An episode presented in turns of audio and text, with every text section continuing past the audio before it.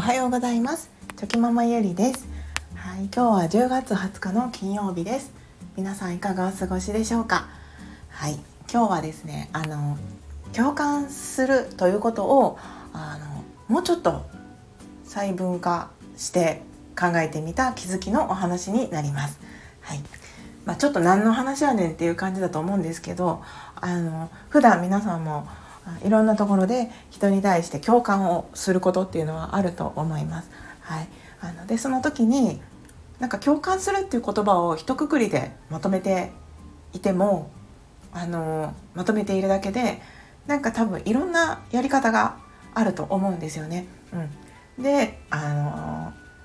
のそれを、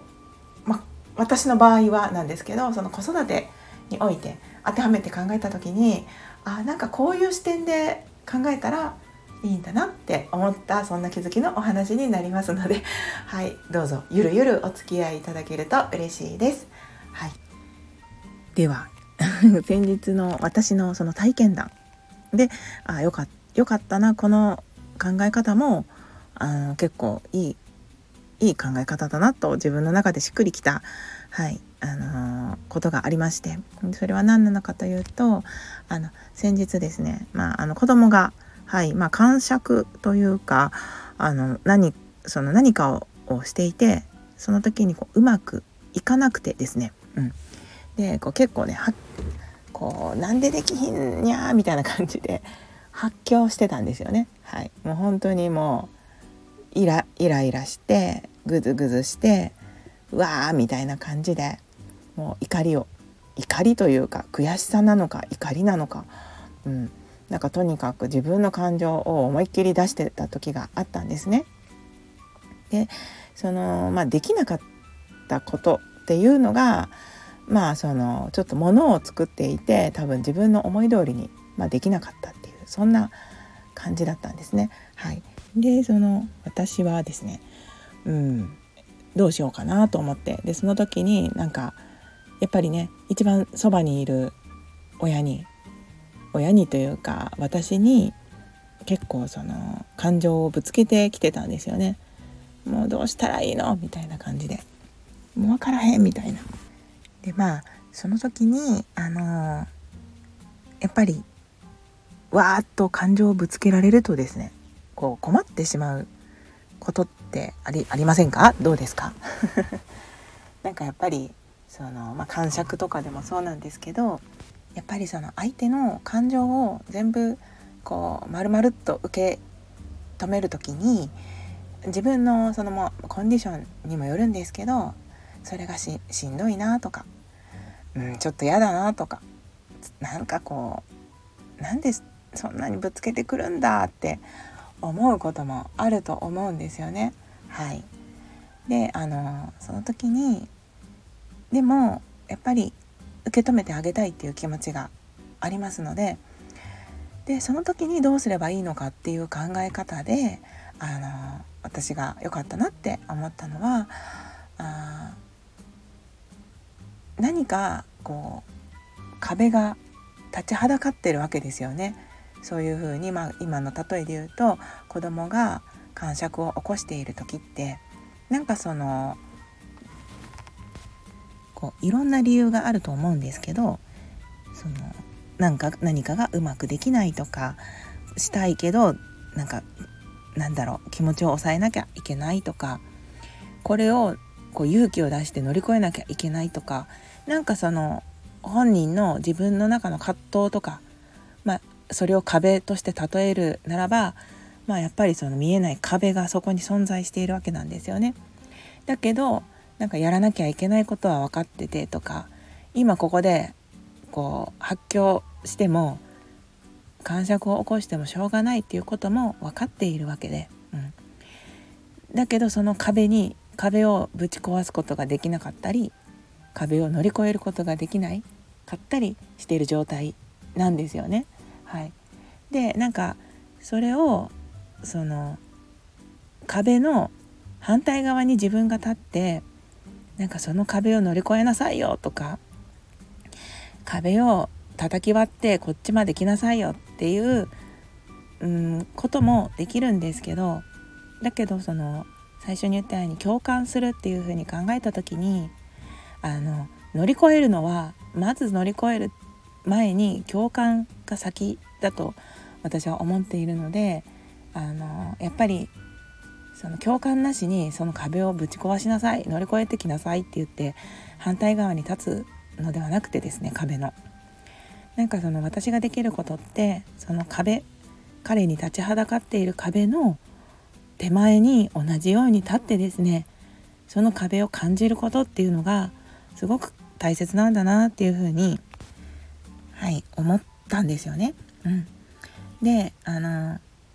それを多分うんなんというか言葉で共感するって言っただけであのそうだねとか辛いよねとかやりたいんだけどできないんだよねとかただ共感するだけではなくてなんかそのもう本当にそれはイメージの中の話になるとは思うんですけどあの同じように壁を想像することでなんか自分の中にイメージが広がってですね。あ今彼は壁を感じてるんだな。大きな壁を感じてるんだな。って思ってですね。でそして自分もその子供の隣に同じように立って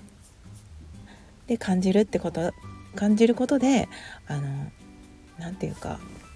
出てくる言葉がやっぱり変わってくるなって、はい、思いました。うん、ちょっとすいません。なんかうまく言えてないんですけど。なのでこの前その息子がですねあの感触というか、うん、まあ感情を思いっきりこう出してきた時にですねあの何をしたかって言ったらそのできないことに対してその例えば泣いてもしょうがないでしょうとか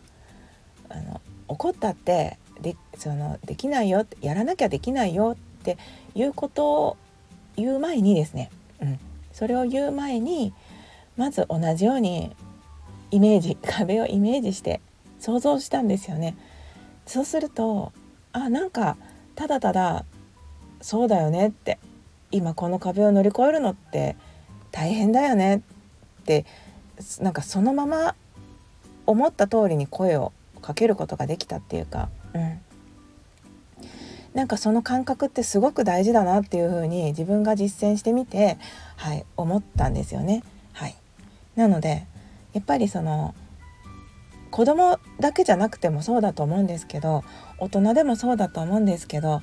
何かしらこう悩みがあったりとかいわゆる今の例えで言うと壁を感じている時にですね誰かが。でそれをその壁の反対側から応援するのかそれとも同じように壁を感じるのか壁の手前にいて同じ場所に立って考えるのかで本当にその自分の内から出てくる言葉って変わってきますし、うん、なんかその感覚ってとっても大切にしなしたしなきゃいけないというか自分がその感覚を大切にしたいなっていうふうに、はい、思いました。うん、っていうそんな気づきがありましたのでやっぱりその何かまあもう一度分かりやすく子供で例えるんですけど子供が何か壁を感じている時っていうのはその大人からするとまたいでしまえば簡単に壁をまたげてクリアできる壁かもしれないんですけどだからこそその簡単にね言ってしまうことってあると思うんですけどでも同じように同じように自分もその壁を感じるっていうことで、うん、なんか違うなっていうふうに思いましたので、うん。まあ、全てにおいてその考え方をするかって言われたらそうじゃないかもしれないの知れないんですけどなんかその同じように壁を感じるっていうその壁の反対側に立つのかそれともこの手前に立つのかっていうその姿勢こそが相手と向き合う上ではとても大切なんだなっていう風な、はい、自分の中の気づきがありましたので、はい、これからも、うん、そういう風に人と向き合ってあの共感っていうのをしていけたらいいなという風に思いました。はい。ちょっとなんか今日うまくちょっと喋れなかったですね。すいません。でもはいそんな私の気づきがありました。ということではい今日も最後までお聴きくださいまして本当にありがとうございました。今日もぼちぼちやっていきましょう。ではまた明日。